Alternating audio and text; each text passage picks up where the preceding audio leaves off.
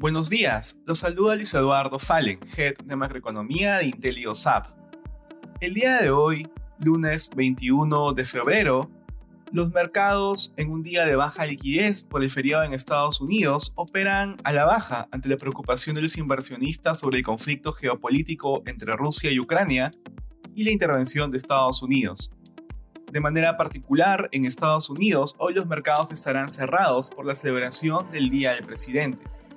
En la eurozona, las principales bolsas de bloque muestran rendimientos negativos. La jornada inició tras conocerse que el presidente estadounidense Joe Biden y el ruso Vladimir Putin acordaron en principio celebrar una cumbre sobre la crisis de Ucrania. Sin embargo, una condición para que esta cumbre se celebrara es que Putin no invadiera Ucrania, un giro de los acontecimientos que aún parece posible dado que Rusia extendió los ejercicios militares en Bielorrusia y continúa acumulando tropas en la frontera con Ucrania. De hecho, la Casa Blanca volvió a advertir que Rusia continuaba con los preparativos para un ataque a gran escala contra Ucrania muy pronto.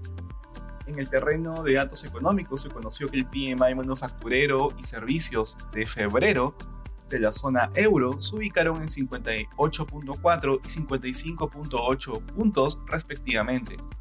En Asia, los índices retrocedieron en medio de la alta incertidumbre geopolítica. Por otro lado, en China se realizó la reunión de política monetaria decidiéndose mantener la tasa de referencia de 1 y 5 años en 3.7 y 4.6% respectivamente.